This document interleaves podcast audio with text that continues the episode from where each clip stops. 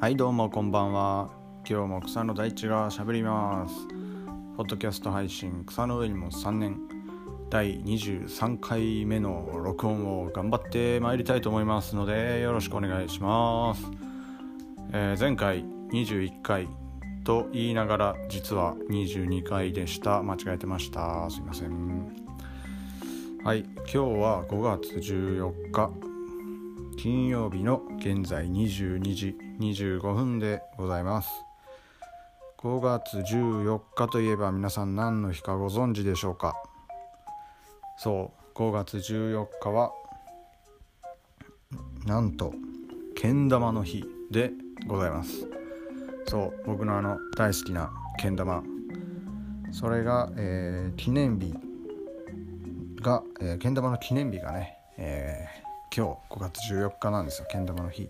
ぜひあのこれちゃんと記念日協会やったかな？その記念日を認定する組織に、えー、正式に認定されたあの記念日です、えー、ぜひ5月14日覚えておいてください。もし今日誕生日の方がおられましたらおめでとうございます。はい。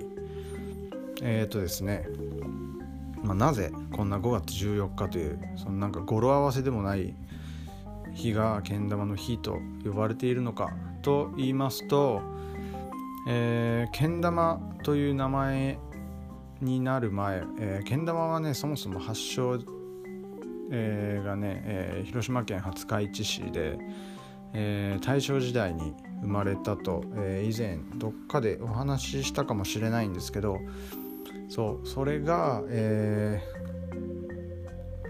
ー、ていうんですかねその特許特許ではないんか。えー、なんだろうなんて書いてる？これは。実用新案が登録された。そう、えー、広島県の廿日市市で生産されたんですけどもともとの名前が日月ボール日と月ですね。日月ボールっていう名前の商品が、えー、登録された日が今日5月10今日ではないな5月14日、えー、だったそうです。はい。なので、えー、今日5月14日はけん玉の日ということになっております。はい。えーとねもともとその日月ボールって呼ばれる前はどんなんだったかっていうとその今はけん玉っていうと玉とお皿が3つある状態じゃないですか。そのお皿がなくて、えー、先の尖った棒に、えー、ボールと紐がつながっていた、えー、それだけのものをまあ、けん玉だったり玉剣だったりっていう風に、えー、呼ばれていたそうです。でその大正7年だったかな？に、えー、広島県呉市の方がそのお皿をつけた今のけん玉の形を考案されて、えー、登録されたと。で大正10年頃から広島県廿日市あそこは木工の町ですので、えー、そこで大量生産生産が始まったというその日月ボールの生産が始まりました。ですね。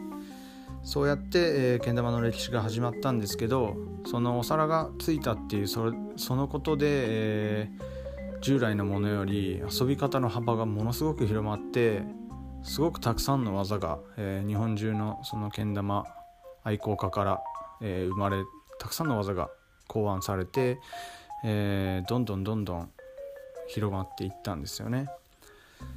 で、えー、その愛好家たちがけん玉はすごく面白くていいものだっていうのを、えー、広め広めようというかどう広なんちょっと僕しっかり、えー、語れるほど詳しくはないんですけど実はその愛好家たちが有志で集まって日本けん玉協会という協会を作りましてでそこが日本のけん玉シーンを、